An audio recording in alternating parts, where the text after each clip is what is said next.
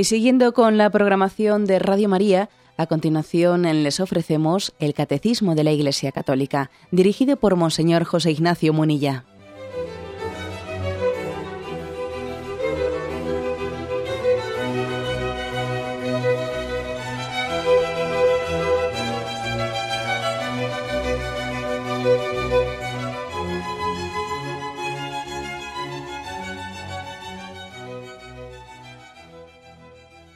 Cordial saludo a todos los oyentes de Radio María. Un día más, con la gracia del Señor, proseguimos el comentario del Catecismo de nuestra Madre la Iglesia. Habíamos quedado en el punto 2383, después de que habíamos dedicado un primer programa al apartado sobre el divorcio. Después de explicar eh, cuáles son los textos bíblicos que hablan del rechazo de Jesucristo al divorcio, Ahora, sin embargo, en este punto 2383 se hace una matización sobre la separación. ¿eh? Ayer también hablábamos algo a propósito del divorcio, intentando distinguir el divorcio de las nulidades matrimoniales, y decíamos que son dos cosas bien distintas, ¿eh? aunque haya muchas personas que tiendan a, percibir la nulidad como si fuese una especie de, divorcio la católica, y, y lo rebatíamos e intentábamos explicar pues como, tal, concepción pues no tiene, eh, no tiene nada que ver con la realidad. ¿no? Decíamos que la Iglesia no se considera por encima, sino por debajo de la palabra de Cristo y de la voluntad que Jesucristo manifestó claramente contraria al divorcio. Él, en contra de lo que Moisés había permitido por nuestra dureza de corazón en el Antiguo Testamento, recordó que la voluntad primogenia de Dios fue la de que la unión del hombre y la mujer fuese indisoluble. Y por lo tanto Jesús pidió que ese ideal del Génesis se cumpliese, ¿eh? derogando esa especie de, bueno, pues de beneplácito que había dado Moisés a, dar el acta de repudio a la mujer, etc. Después de explicar eh, esto en el punto anterior, en este punto 2383 se habla de la separación. ¿eh? Y vais a ver que, vamos, que se distingue claramente entre el no incondicional al divorcio y la aceptación condicionada eh, de la separación, que son dos cosas distintas. Dice así de la separación. La separación de los esposos con mantención del vínculo matrimonial puede ser legítima en ciertos casos previstos por el derecho canónico. ¿Mm? Luego continúa el punto, pero nos quedamos aquí ahora. ¿eh? La separación de los esposos con mantención del vínculo matrimonial, o sea, es decir, que no supone romper el vínculo matrimonial, ¿eh? a, diferencia de lo que se entiende por divorcio, que es que alguien eh, no únicamente se separa de su cónyuge, sino que además se siente libre para poder comenzar otra relación o casarse de nuevo con otra persona, ¿no? Casarse por lo civil, se entiende, ¿no? Pero a eso se llama divorcio aquí se nos remite, para explicar con un poco más de detalles lo que es la separación, se nos remite a un punto anterior que explicamos cuando hablábamos del sacramento de matrimonio, que es el punto 1649, en el que se decía, lo voy a leer, existen sin embargo situaciones en, la, perdón, en que la convivencia matrimonial se hace prácticamente imposible por razones muy diversas en tales casos, la Iglesia admite la separación física de los esposos y el fin de la cohabitación. Los esposos no cesan de ser marido y mujer delante de Dios, ni son libres para contraer, para contraer una nueva unión. En esta situación difícil, la mejor solución sería, si es posible, la reconciliación. La comunidad cristiana está llamada a ayudar a estas personas a vivir cristianamente su situación en la fidelidad al vínculo de su matrimonio, que permanece indisoluble. Bueno, como veis, por lo tanto, el catecismo, cuando habla de separación, lo habla como, como una posibilidad, ciertamente no, no es el ideal, ¿eh? no es un ideal, pero, pero, puede, puede ser necesario. ¿eh? Puede ser necesario porque en un juicio prudencial pues puede haber situaciones en las que se deriven más males de la convivencia matrimonial que bienes. En ese caso, pues en un juicio prudencial, pues que alguien hace intentando discernir su situación ante, ante, ante el Señor y pidiendo también consejo, etcétera, pues, eh, pues opta por la, por la separación como un mal menor, para entendernos, ¿eh? como un mal menor. Claro, se, dice que para que el mal menor no sea una excusa, ¿no? sino que el mal menor verdaderamente sea un juicio prudencial, hace falta que uno desee el bien, ¿eh? que lo desee. Pero yo deseando el bien, deseando la, unión con mi esposo, con mi esposa, durante toda la vida, aun deseando eso, pues veo que por motivos prácticos, el juicio prudencial es que, es que nos separemos, porque se derivan más males que bienes. ¿no? A, esto se llama en el fondo, en el fondo la decisión de la separación eh, no es buscar el mal, como, el mal como objetivo, o sea, es decir, la separación como objetivo. No, no sino que es tener que optar inevitablemente por ella para, para, poder, para poder seguir manteniendo el bien, el bien personal, incluso el bien de los hijos, el bien de la prole, es como una estrategia para el bien. ¿eh? Una estrategia para el bien. Esto es importante que, que se explique. Una estrategia para el bien que por supuesto no debe de excluir no, debe de excluir, sino que todo lo contrario, debe de aspirar a que sea temporal. El ideal es que la separación sea, sea temporal. sea, una estrategia pues, que también está, está provocando eh, una situación que le permite a la otra persona tener una conversión. ¿eh? Cuando uno dice, mira, veo que mi marido pues, tiene una, pues, una actitud que hace imposible la convivencia, pues porque tiene estos problemas de alcohol, por esto, por lo demás allá, ¿no?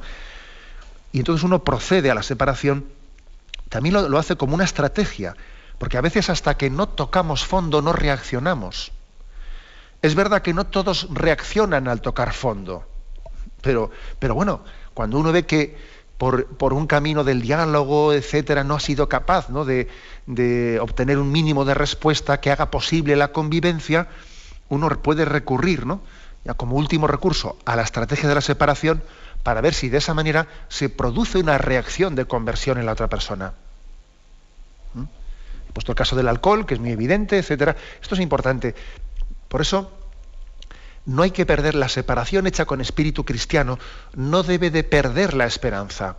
No debe de perder la esperanza. Esto es importante, ¿eh? subrayarlo. Eh, que, cuando acudimos a la separación no se ha hecho como, pues, como eh, desde una perspectiva digamos, mm, divorcista, pero vamos, pero sin llegar a casarme de nuevo, ¿no? Pero sin esperanza ninguna de recomposición de la unidad matrimonial. Tengamos cuidado de eso. ¿eh? Aunque yo soy consciente de que hay situaciones de separación en la que la perspectiva pues hace mucho más difícil, ¿no? la recomposición del matrimonio, pero bueno. ¿eh? Yo os voy a decir que de las mayores alegrías que el Señor me ha dado, ¿no? Pues realizando este programa del Catecismo de la Iglesia Católica, de las mayores alegrías que el Señor me ha permitido compartir con su corazón, ha sido pues que cuando hemos explicado el sacramento del matrimonio, pues hombre, pues eh, ha, habido también matrimonios que estaban separados, pues que escuchando los capítulos de, sobre el matrimonio, pues el Señor les haya podido tocar el, corazón para volver a comenzar la unión matrimonial, ¿no? Y, el Señor me ha, me ha, permitido compartir ese gozo y algunos matrimonios pues han venido aquí y en la capilla hemos hecho pues una, una ceremonia pues, de, reinicio de su vida matrimonial, ¿no? Pues, pues, pues es que es lo normal. ¿eh? O sea, lo normal es que la separación sea estratégica y que busque, busque la conversión. Busque la conversión, porque por desgracia eh, somos tan duros, duros de corazón, que a veces necesitamos vernos al límite. Y, pues, por desgracia, si no, a veces si no nos vemos al límite no reaccionamos, ¿no? Somos un poco como el, como el borrico que tantas veces he dicho que, que, necesita también a veces moverse no solo por la zanahoria delante, sino por el palo detrás. O sea, eso también forma parte de la estrategia. Como a veces también, a veces también hemos recurrido, o, es legítimo recurrir a esa estrategia con los hijos. Con los hijos, ¿no? Cuando, por ejemplo, después de haber intentado que un hijo deje la droga por activa y por pasiva y no lo hemos conseguido, pues igual vemos que como última estrategia le podemos poner con la maleta en la puerta de la calle y le decimos, oye, o te vas a rehabilitar o tocas la puerta, tocas el timbre diciendo, eh, mamá, papá, quiero que me llevéis a tal sitio a, rehabilitarme o si no, a la calle. O sea, eso también es legítimo, que una familia tome una opción después de pensarlo, con, un juicio prudencial, teniendo en cuenta cómo es el chico, qué tipo de, bueno, de reacciones pueda tener, pero buscando, el, buscando la conversión. ¿Eh? buscando la conversión. Cuando uno arriesga, claro, hay un riesgo que, se corre con ese tipo de, determinaciones. Pero también es verdad que cuando hay poco que perder porque la cosa está fatal y hay mucho por ganar, pues uno se puede arriesgar, claro. Fijaros que este punto del catecismo habla de que la Iglesia admite la separación física, dice física de los esposos, ¿no? Y además está muy, digamos, explícitamente, o sea, está matizadamente afirmado, ¿no? Separación física, que es como diciendo, bien, eh, eso no quiere decir que la separación física haya, haya hecho que, que se termine o se derogue el compromiso de fidelidad. No hay una separación espiritual en el sentido de que el compromiso de, entrega, de, ser, de permanecer uno fiel al otro, haya concluido. Bueno, pues ah, hubo algunos oyentes en el programa de ayer que llamaban, y yo creo que además de una manera muy gráfica, a una persona separada decía, bueno, yo, yo siempre le he llamado mi marido, que estemos separados, ¿no? y no dejo de llamarle mi marido. Y algunas personas a mi alrededor me miran con cara rara cuando digo mi marido. Pues, eh, pues me parece un, ejemplo muy claro, ¿no? Y mi anillo no me lo quito, me decía, ¿no? Decía en su llamada. Porque, bueno, soy consciente de mi compromiso de fidelidad. Pues sí, me parece que a veces los oyentes en esos testimonios predican mucho mejor que lo que el propio eh, eh, pues un servidor puede hacer. A veces el testimonio es la mejor predicación. Otra cosa distinta eh, es, bueno, qué, relación, qué relación concreta se pueda o convenga tener con, eh, el cónyuge con el que me he separado. Qué relación concreta.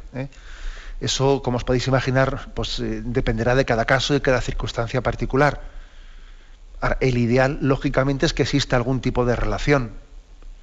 El ideal, luego habrá que ver, ¿no? Pues porque digo que esa, esa relación también puede posibilitar el, ir reparando cosas, el ir eh, manteniendo la luz de la esperanza, esa relación puede posibilitar eso. A veces, sin embargo, eh, por, situaciones muy dramáticas vividas, pues eh, habrá que exigir una conversión radical previa antes de poder tener esas relaciones.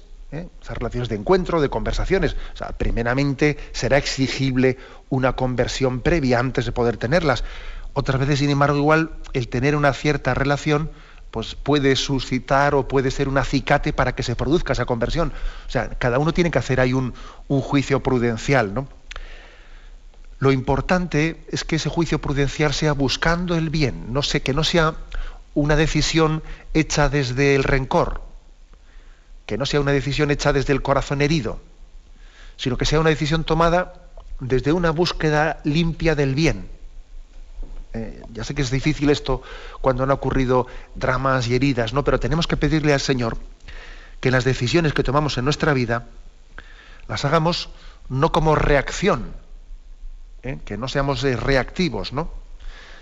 En ese sentido de decir, bueno, funciona, es como si siempre estoy o exclusivamente, ¿no? Actuando a la contra. Hay veces que habrá que actuar a la contra, pero actuar exclusivamente a la contra, eh, no, mm, es difícil que uno acierte, acierte en la búsqueda del bien, intentando, intentando elegir aquello que, es, eh, que es previsiblemente más adecuado, más correcto, con lo que vamos a conseguir mejor los objetivos. ¿eh? Es un poco, es una cosa que tenemos que pedir al Señor, la gracia de saber discernir, pues con una búsqueda limpia del bien. Bien, tenemos un momento de reflexión y continuamos enseguida.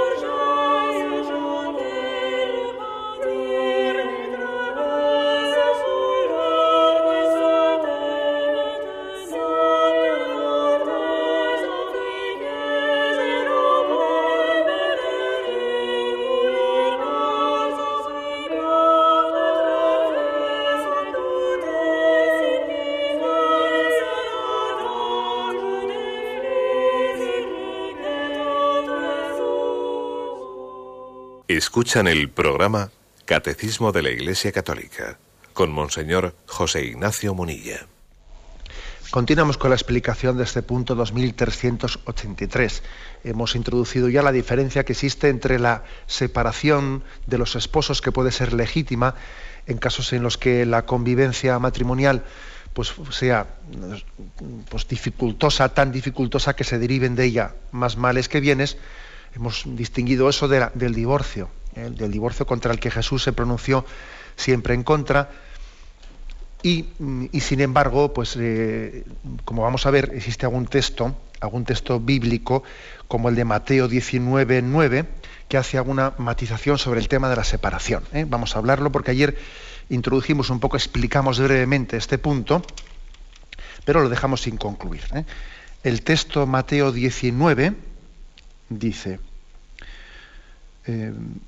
leo los versículos anteriores, ellos le dijeron entonces, ¿por qué dispuso Moisés que el marido dé a la mujer un acta de divorcio cuando vaya a separarse de ella?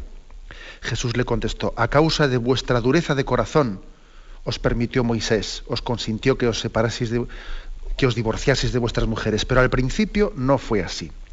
Y yo os digo esto, el que se separa de su mujer, y aquí pone, ¿no? A no ser en caso de adulterio, ya se, y se casa con otra, comete adulterio. Y aquí, aquí hay un versículo que también un oyente hizo una llamada pues un poco pidiendo explicación. Bueno, ¿qué pasa? Que se permite el divorcio en caso de que la otra persona haya cometido adulterio. ¿Eh? Pero claro, uno lee Mateo 19, y podría eh, concluir eso, ¿no? Yo os digo que el que se separa de su mujer, a no ser en caso ¿eh? De adulterio y se casa con otra, comete adulterio. Bueno, mm, dos cuestiones.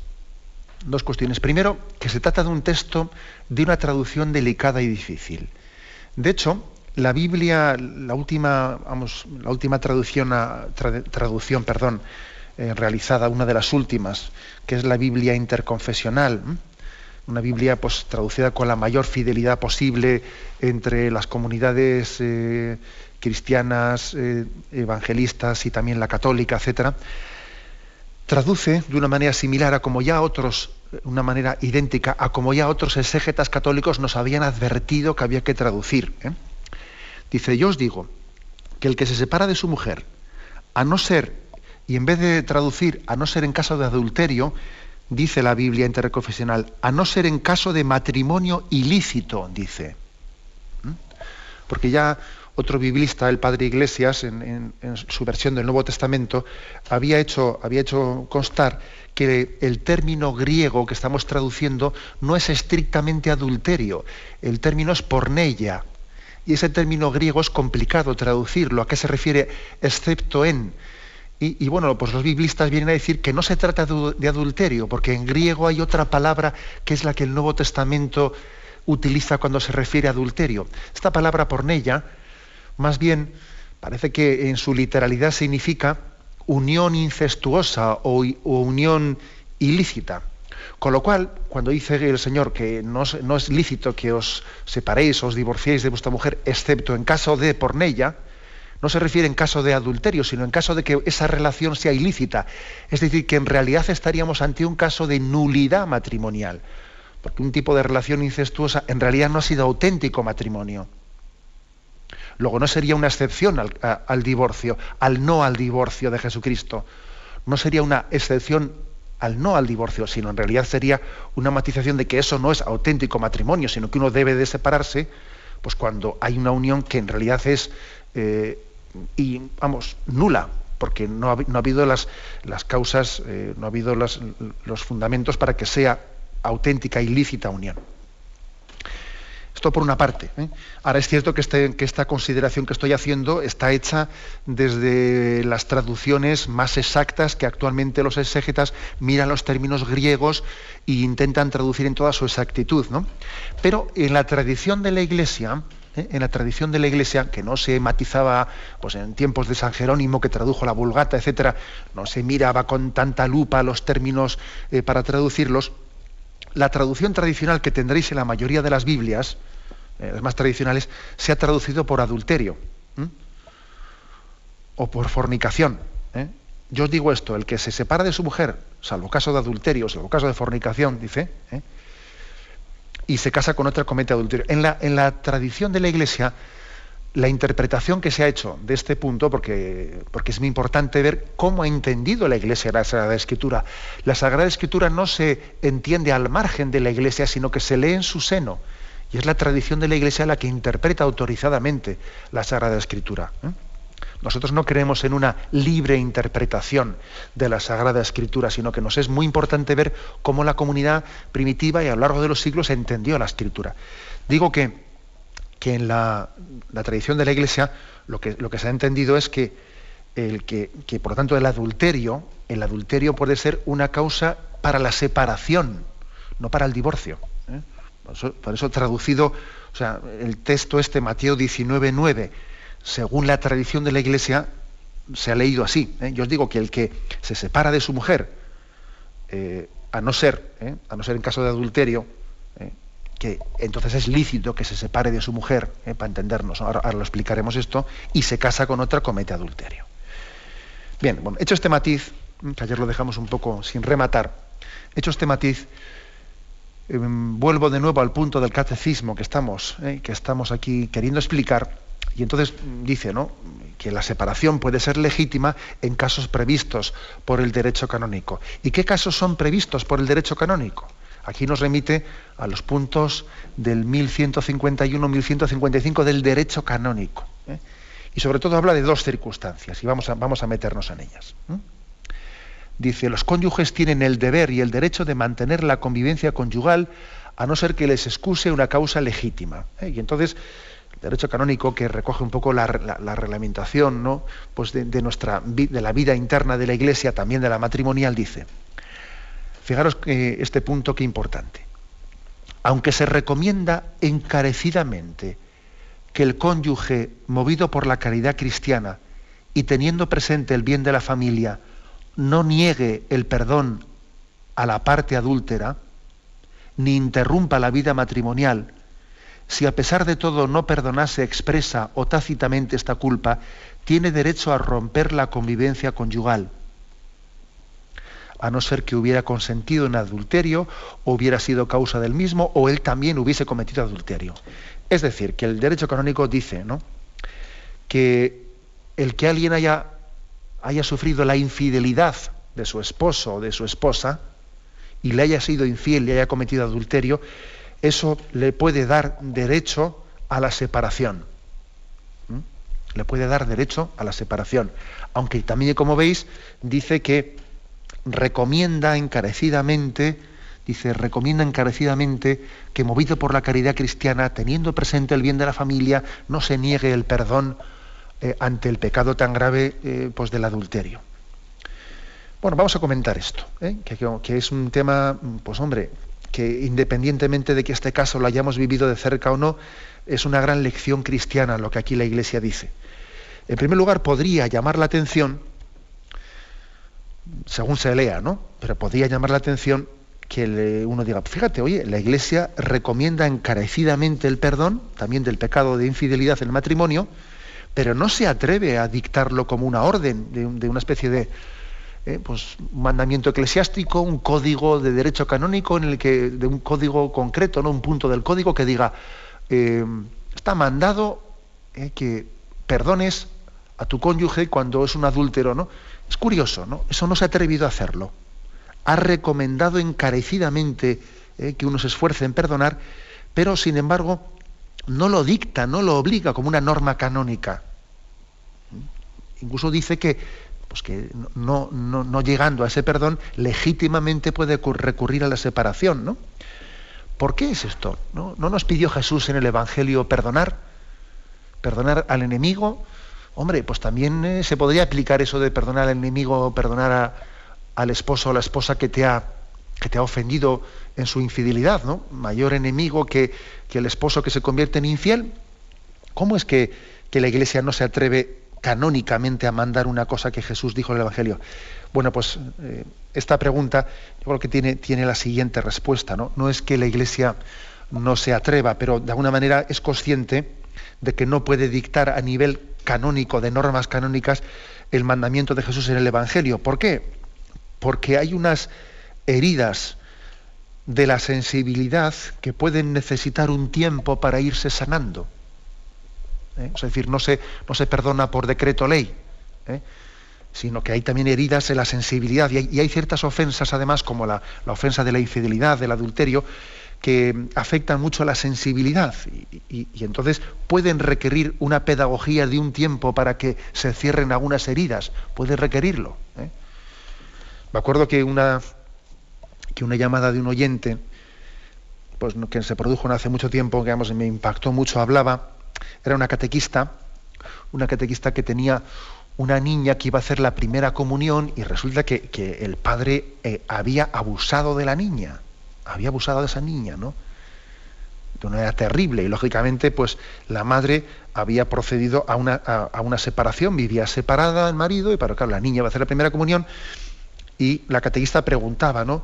Bueno, pero la niña, eh, claro, le, cuesta, le cuesta perdonar también a la madre, entonces va, a hacer la primera comunión y cómo se confiesa, eh, tengo que pedirle a la niña que, que, perdone a su padre para poder recibir el perdón, la comunión. Claro, fijaros qué, drama, ¿no? Planteado así, claro. Me acuerdo que yo le decía a esta catequista que no plantease de esa manera frontal ¿eh? el perdón. O sea, no plantease, tienes que perdonar a tu padre eh, para recibir la comunión, porque puede causar una especie de, trauma. Eh, más, bien, más bien hay veces que el perdón está ligado no únicamente a la voluntad, sino también a la necesidad de sanar una sensibilidad herida. ¿eh? Entonces, recuerdo que la contestación que le di a esa catequista fue la de decir, a la niña es mejor decirle, vamos a rezar por papá para que se convierta, para que cambie de vida, para que Jesús le haga bueno, para que le cambie el corazón. ¿Eh? Porque a veces si planteamos, ¿eh? si planteamos el perdón de esa manera, eh, perdónale, como si fuese una especie de, decreto, podemos estar causando una, una herida o no teniendo paciencia con la sensibilidad que necesita un tiempo para adaptarse. Mm, esto, tiene su importancia. La verdad es que para, para perdonar, lo importante es querer perdonar querer, no, sentir el perdón, porque es verdad que a veces uno dice, yo es que quiero perdonar, pero en mi interior se me revuelven las cosas, ¿no? Cuando veo a esa persona se me revuelve mi sensibilidad y bueno, mm, ¿qué quiere decir esto? Que no es tan fácil integrar la voluntad que quiere hacer la voluntad de Dios con la sensibilidad que se revela ante ciertas cosas, ¿no? Pues por ejemplo es que un marido que ha sido infiel, pues es que cuando uno lo ve se le revuelve, se le revuelve eh, pues, pues la vida, ¿no? Cuando ha ocurrido una, pues una barbaridad o un atentado terrorista o, ese abuso de una niña, etcétera, etcétera. ¿Qué quiere decir? Que claro, no es tan fácil decir a una persona, mira, lo importante es tu voluntad, aunque tú sientas lo contrario, si tú quieres perdonar, estás perdonando y luego olvídate de que, de que se revuelva tu interior. Hombre, sí que igual habrá que decírselo, pero habrá que decírselo poco a poco. O sea, habrá que tener, habrá que tener también un acompañamiento para que la sensibilidad, si no llegue a adaptarse, porque difícilmente la sensibilidad se va a someter plenamente a una voluntad que quiere perdonar, pero por lo menos para que la sensibilidad pues, reciba la gracia de, una sanación, aunque sea parcial, ¿eh? y para que sea nuestra voluntad, nuestro deseo de perdonar el que, el que impere y el que reine, y no nuestra sensibilidad revelada, ¿no? ¿Eh? tiene que haber como una, un proceso de, de sanación. Por eso, por eso la Iglesia, que es madre y que es sabia y que tiene una gran experiencia, ante el pecado de infidelidad, lógicamente cuando hay arrepentimiento, porque claro, una cosa es que una, cosa es que una persona haya cometido un pecado de, adulterio y esté verdaderamente arrepentida, ¿no? Y ese arrepentimiento sincero y firme ayuda mucho al perdón de la otra parte. Claro, cuando uno ve que ha cometido adulterio, pero en el fondo no es que esté arrepentido del todo, sino que es que le hemos pillado. Y entonces, como si, como le hemos pillado, eh, parece que está haciendo un teatro de arrepentimiento, pero le veo yo que en las cuestiones de fondo, de fondo de su vida no las ha cambiado. Eso no colabora mucho al perdón. ¿eh? Entonces, eh, claro, tampoco podemos podemos hacer, o sea, hablar del perdón como si fuese un perdón trivial, o sea, como si en el fondo importa. Ojo con eso, ojo con eso, ¿no? Bien, pues a eso se refiere. La Iglesia en esa sabiduría dice, eh, el ideal es el perdón. el ideal es el perdonar, explicaremos por qué, ¿eh? por qué el, el, ideal es el perdón. Pero sin embargo la Iglesia es consciente de que a veces para poder llegar a ese ideal, pues hay que tener un proceso en el que haya una separación, pues porque eh, la intimidad conyugal, lo más íntimo, ha sido ofendido y, hay personas que difícilmente pueden seguir conviviendo con alguien que le, ha sido infiel, porque es una traición a su intimidad, a lo más íntimo de su vida, que le puede costar tremendamente. Por lo tanto, aunque la Iglesia recomienda el perdón también de este pecado de infidelidad, eh, al mismo tiempo también eh, permite el que en situaciones determinadas se produzca una separación, aunque fuese temporal, ¿no? para, para poder restañar esa herida y esa ofensa.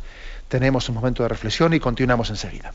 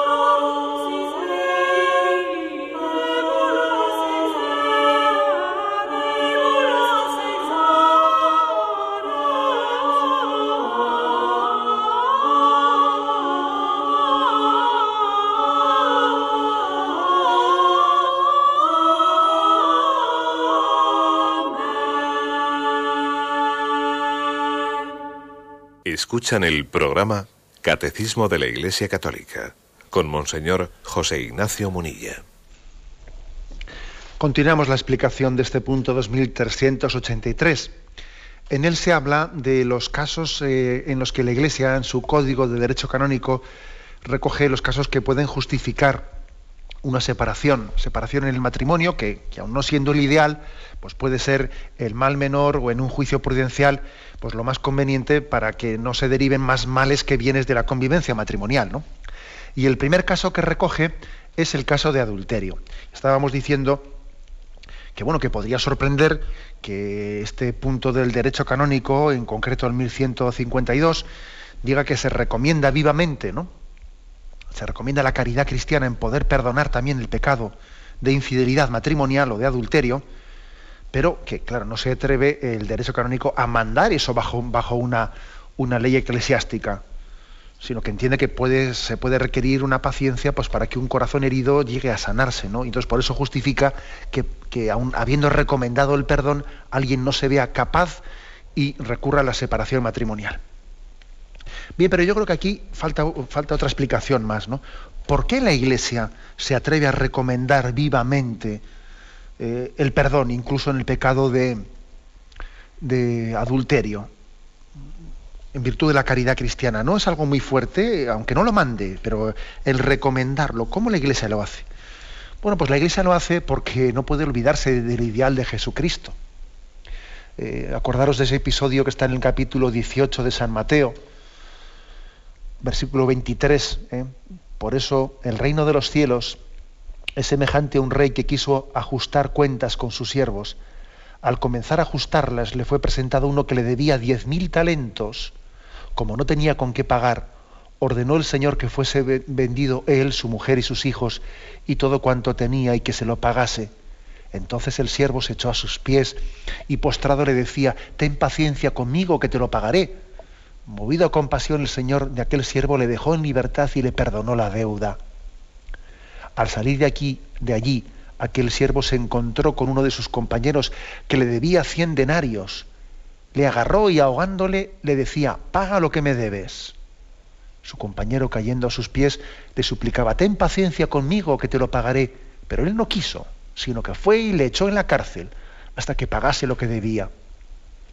Al ver sus compañeros lo ocurrido, se entristecieron mucho y se fueron a contar a su señor todo lo sucedido. Su señor entonces le llamó y le dijo, siervo malvado, yo te perdoné a ti toda aquella deuda porque no, porque me lo suplicaste. ¿No debías tú también compadecerte de tu compañero del mismo modo que yo me compadecí de ti? La Iglesia pues se atreve a recomendar vivamente el perdón pues cuando existe un arrepentimiento, ¿no? Porque, fijaros bien, porque en el fondo nosotros también somos hijos del perdón de Dios. Dios nos ha perdonado, a nosotros no, no, unos, no 100 denarios, sino 10.000 talentos, que es lo que viene a decir esta parábola, ¿no? El talento es una moneda muy superior al denario y entonces se compara la deuda de 10.000 talentos con 100 denarios, ¿no? Es como si se comparasen, pues yo qué sé, ¿eh? 10.000 euros con, con 100 pesetas. ¿Eh? Entonces, pues se nos está recordando que el perdón de Dios ha sido mucho más generoso que el perdón que nosotros, ¿eh? que a nosotros se nos pide. Siempre ha sido más generoso. Nosotros, por mucho que perdonemos, nuestro perdón va a ser mucho más raquítico que el perdón que hemos recibido somos hijos de la misericordia y estando nosotros condenados por nuestros pecados, Cristo nos ha redimido y ha asumido nuestra carne enferma, nuestra carne enferma. ¿eh?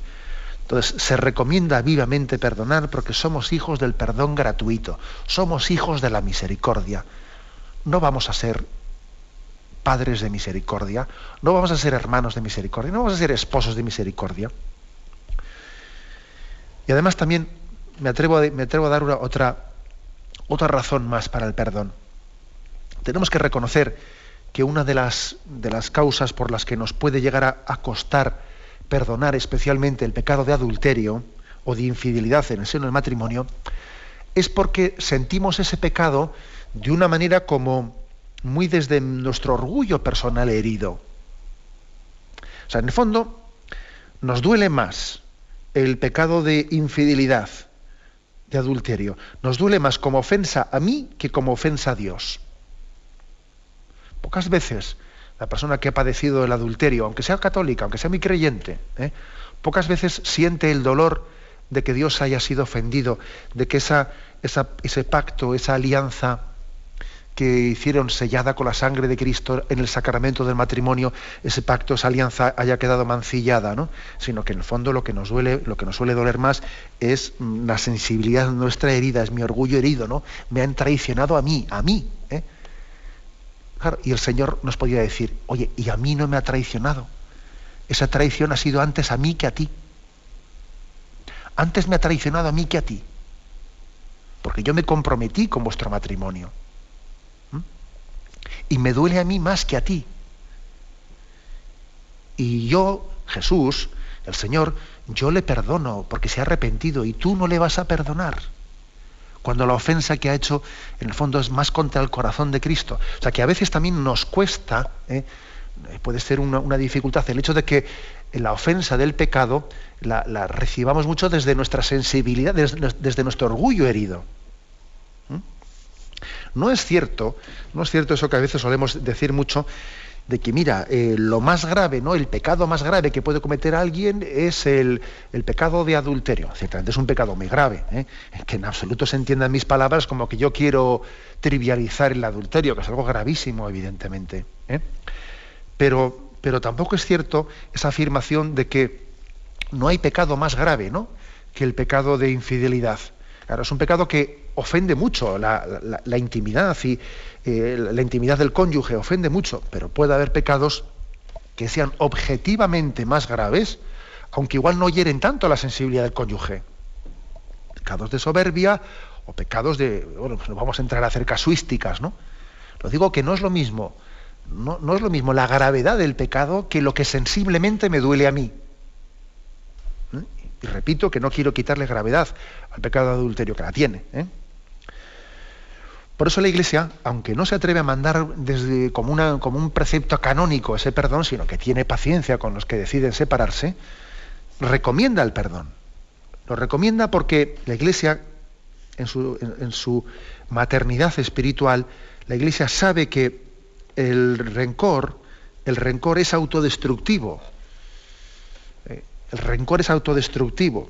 Lo peor, lo peor que puede ocurrir es que no es padecer el pecado, sino es reproducirlo. Lo peor es que el, que el pecado nos haga malos. O sea, es decir, que como a mí me han ofendido, a mí me han fallado, pues no, yo ya me cierro en mí mismo y no me fío de nadie y entonces me, endurezco, ¿no? O sea, ojo porque, eh, porque también el, el, no perdonar eh, puede ser autodestructivo.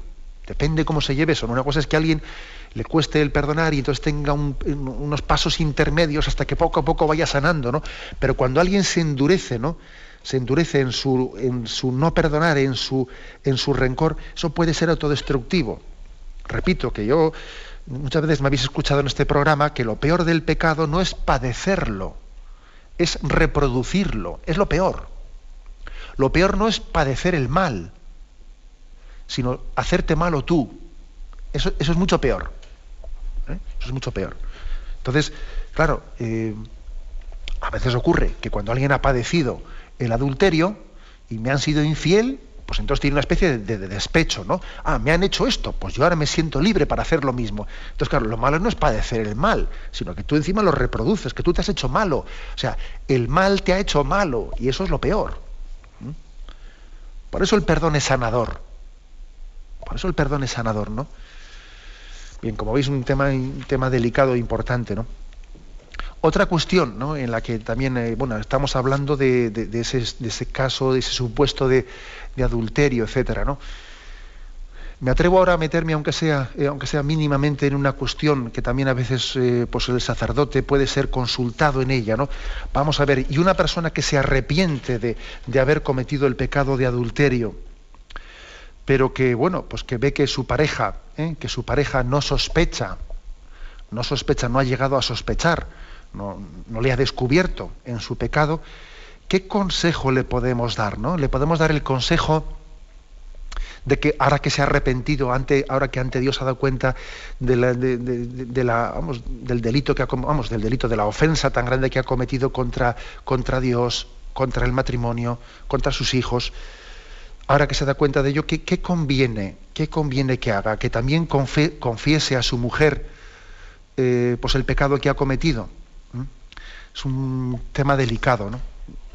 Yo recuerdo pues que a veces cuando, cuando en algunas situaciones por el estilo, pues le, al sacerdote o a mí me han pedido consejo, la verdad es que creo que no en todas las situaciones se, se puede dar el mismo consejo, hay que valorarlo prudencialmente. ¿eh? Porque es, evidente que un signo de arrepentimiento auténtico y verdadero es que alguien confiese ante su pareja pues el, haber, el haber sido infiel, ¿no? Es un signo de arrepentimiento auténtico, etcétera.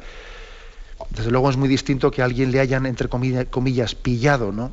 Eh, pues en un pecado de adulterio o que sea él, eh, vamos, el que se haya expresado en una transparencia plena y completa, ¿no? Pero también hay que pensar a la hora de dar un consejo, un juicio prudencial, hay que pensar en la conveniencia, en o sea, hasta qué punto le vamos a ayudar, ¿eh? le vamos a ayudar a nuestra, a nuestra pareja, a nuestro cónyuge, a nuestro esposo, a nuestra esposa, hasta qué punto le vamos a ayudar al confesarle ese pecado o le vamos a hundir. ¿eh? Es decir, yo creo que yo creo que también ese juicio prudencial hay que tomar, hay que tomarlo no pensando en mí, sino pensando en el bien en el bien del, cónyuge, que es precisamente lo que no se pensó en el momento de cometer el adulterio. ¿Eh? O sea, creo que, por lo tanto, no, quizás no me atrevería a dar un consejo, decir, sí, conviene confesar ante el cónyuge el pecado cometido, o no, o, no hay que confesarlo nunca. No, me atrevería yo ¿eh? a dar ese, ese consejo de una manera estándar para todo el mundo, porque sobre todo creo que en el matrimonio uno tiene que pensar siempre bajo la categoría de qué es mayor bien para mi esposo o para mi esposa, ¿Qué le, qué le va a ayudar más a él y qué nos va a ayudar más a los dos a santificarnos. ¿no? Y por supuesto pues son situaciones en las que yo creo que también decisiones como estas no hay que tomarlas en solitario, sino que hay que tomarlas también en, una, en un consejo espiritual, desde el sacramento de la confesión y desde la dirección espiritual, creo que hay que saber aconsejarse. ¿no? Bueno, como veis, dejamos pendiente más temas sobre causas de separación que mañana continuaremos, pero como veis, eh, aquí este punto 2383 habla, habla del adulterio en el contexto no del divorcio, no del divorcio, ¿eh? que el Señor eh, se pronunció de una manera verdaderamente profética, profética, valiente contra el, divorcio que había sido aceptado en el Antiguo Testamento, sino habla del adulterio en el contexto de la separación. Es posible, sí, eh, que el adulterio sea una situación en que, de la que se pueda derivar la conveniencia de una separación. Es posible, pero al mismo tiempo dice, no es, no hay que darlo por hecho. ¿eh? El Señor puede, puede, y de hecho Él desea que también el pecado, ¿no? El pecado del adulterio pueda ser restañado, ¿eh? Pueda, podamos hacernos hombres nuevos, ¿no? Hombres nuevos más allá todavía de, los pecados de infidelidad. ¿eh? Continuaremos mañana en este, en este punto 2383 que dejamos inconcluso. Ahora damos paso a la intervención de los oyentes. Podéis llamar para formular vuestras preguntas al teléfono 917 107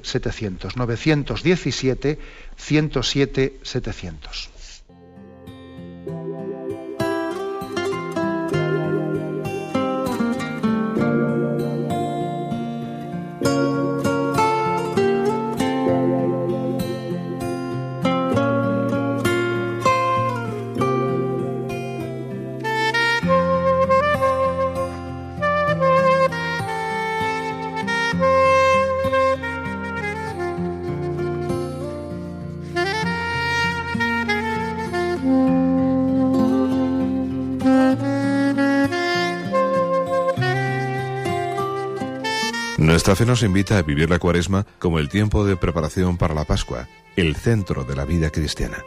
Un tiempo basado en tres pilares, oración, penitencia y limosna. El Señor nos pide un corazón nuevo, desprendido y preparado para renovarse en Él. Vamos a salir al encuentro del hermano para servirle. Unidos llegaremos hasta la cruz, la verdadera plenitud. Vive la cuaresma con Radio María. Ora con nosotros y aporta tu limosna al proyecto evangelizador de la Madre para que todos los hermanos alcancemos la meta pascual. Ingresa tu aportación en cualquier sucursal del Banco Popular o en sus filiales en la cuenta de la Asociación Radio María. También puedes hacerlo por transferencia bancaria, giro postal o cheque a nombre de Asociación Radio María, enviándolo a Radio María, calle Princesa número 68, segundo E, 28008 de Madrid. Cuaresma en Radio María. Camino a la Pascua.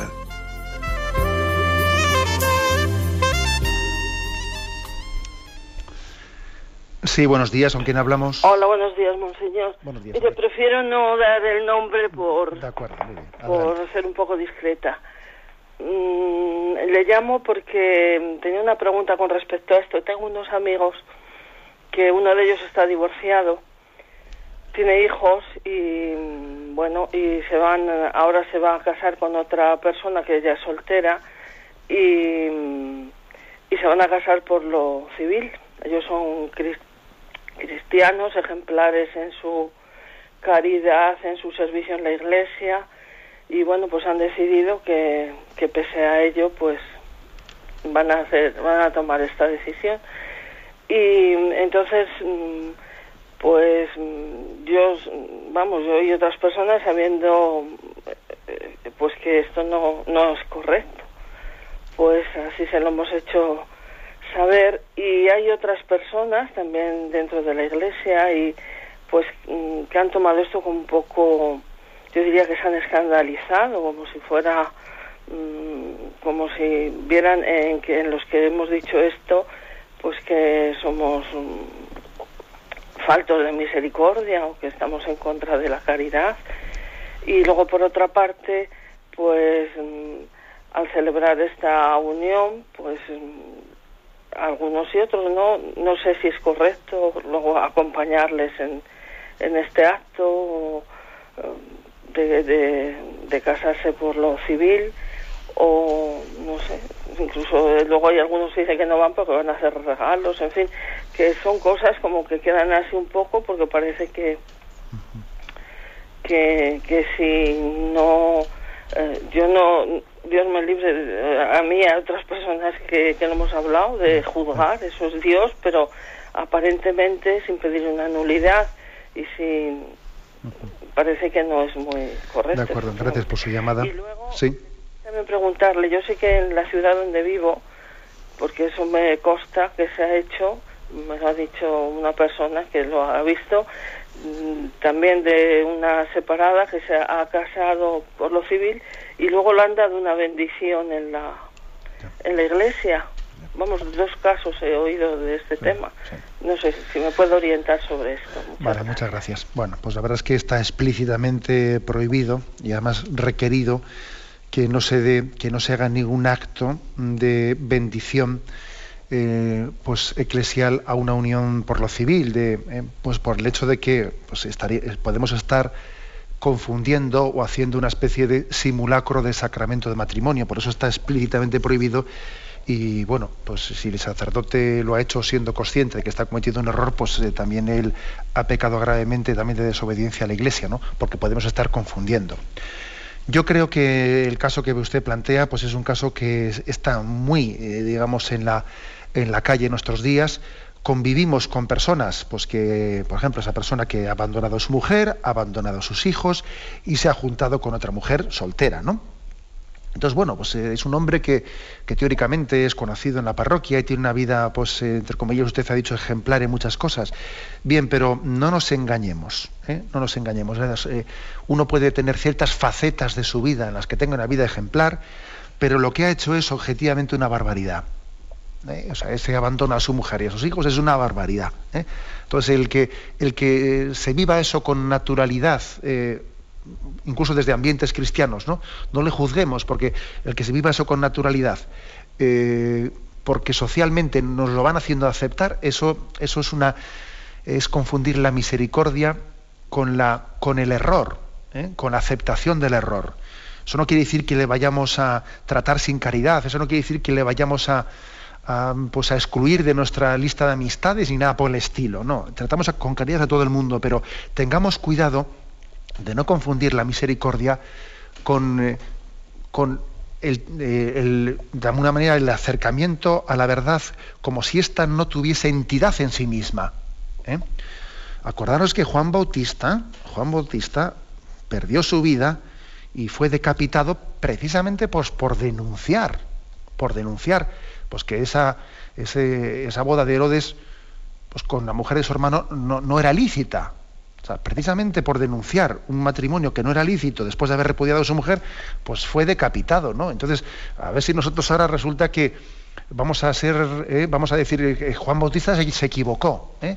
Él se equivocó. Nosotros vamos a ser más papistas que el Papa, ¿no? Vamos a ser más, más misericordiosos que, que el Evangelio. No, tenemos que tratar con misericordia y con paciencia y con cariño al mismo tiempo que anunciamos la verdad del matrimonio cristiano. ¿Eh? Entonces, las dos cosas hay que compaginar. Entonces, la verdad es que, es que ese señor ha abandonado a su mujer y a sus hijos. Y eso es algo muy público y eso no podemos trivializarlo ni ignorarlo. Ahora, pues lógicamente le trataremos con cariño, porque precisamente una ayuda grande para que este hombre llegue a convertirse un día es que se vea amado, se vea amado por nosotros, pero no justificado. Le amamos, pero no le justificamos, que son dos cosas distintas. ¿eh? Adelante, damos paso a una siguiente llamada. Hola, buenos días. Sí, buenos días. Llamo desde Oviedo. Adelante. Mire, padre, se lo digo brevemente, a ver si puedo. ¿eh? Si es causa, es que no le he oído eh, desde el principio los programas de esta temporada. Si es causa de nulidad que una persona sea infiel incluso desde antes del matrimonio, o sea, que la mujer ya le costaba que le era infiel y de forma continuada también después del matrimonio. Y luego me pregunto si no será nulo ante Dios aunque la Iglesia no lo, no lo haya reconocido en algunos casos. No sé si me entiende, padre.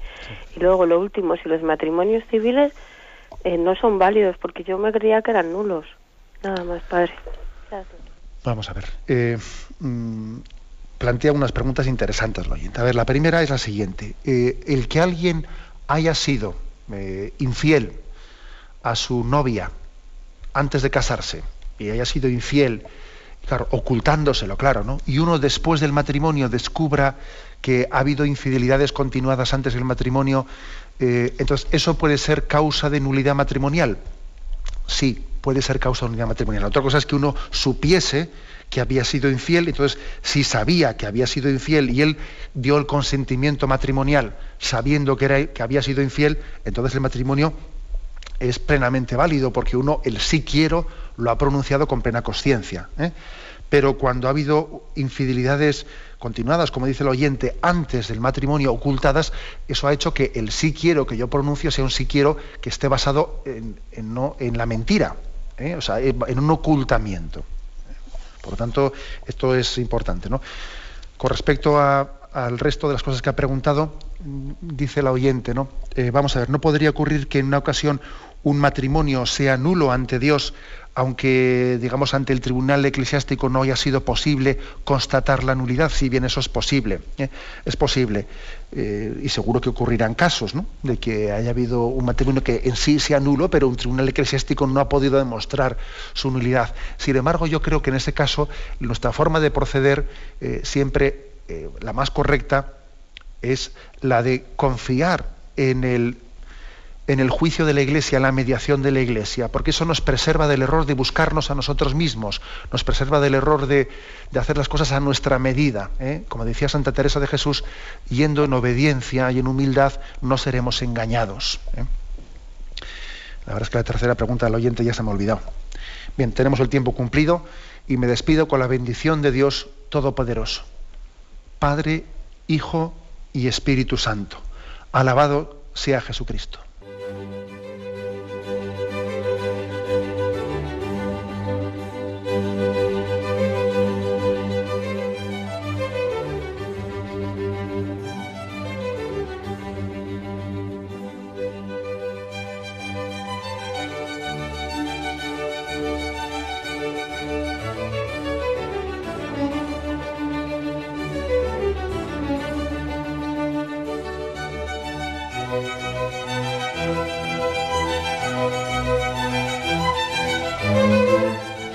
Han podido escuchar en Radio María el Catecismo de la Iglesia Católica, dirigido por Monseñor José Ignacio Munilla.